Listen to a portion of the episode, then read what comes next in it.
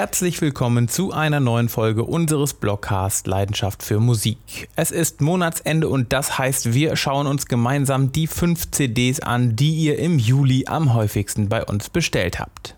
Wie schon im letzten Monat sind Bob Dylans neues Album Rough and Rowdy Ways sowie Neil Youngs Homegrown mit dabei. Damit ich euch aber nicht schon wieder dasselbe erzähle, überspringen wir heute die beiden Alben. Wenn ihr mehr dazu erfahren wollt, schaut oder hört euch doch gerne unsere CD-Topseller Juni 2020 an.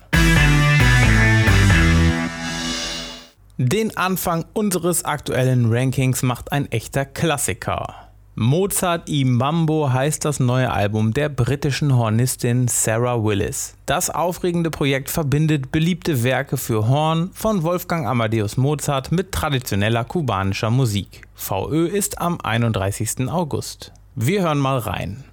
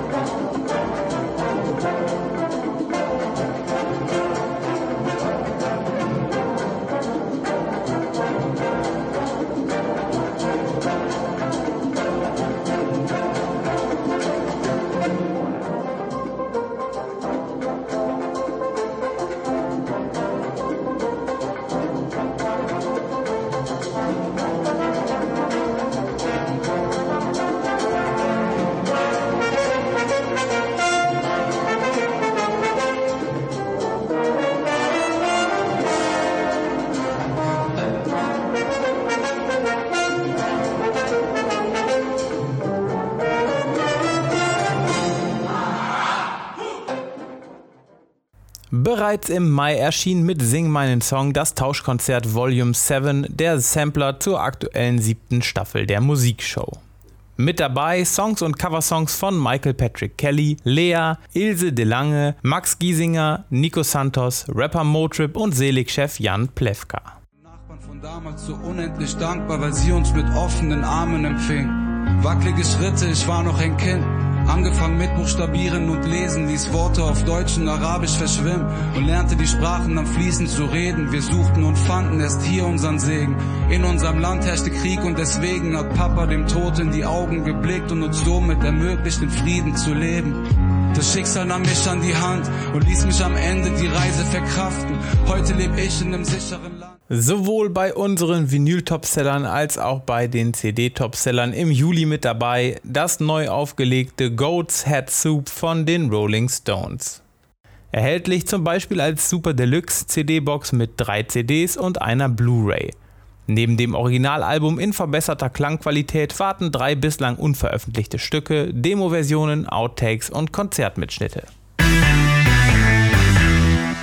Kaum zu glauben, am 3. Juli veröffentlichte Country-Legende Willie Nelson mit 86 Jahren sein 70. Studioalbum First Rose of Spring. Ein sehr persönliches Album, das sich Themen wie dem Leben und der Liebe und den eigenen Gefühlen widmet. We'll be back together out there drifting. Everywhere as far as we can see.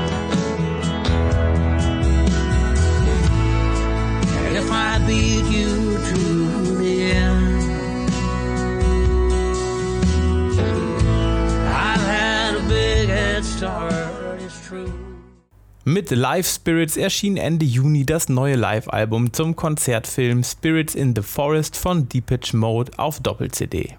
Auch im Set mit der Dokumentation auf Doppel-DVD bzw. Blu-ray.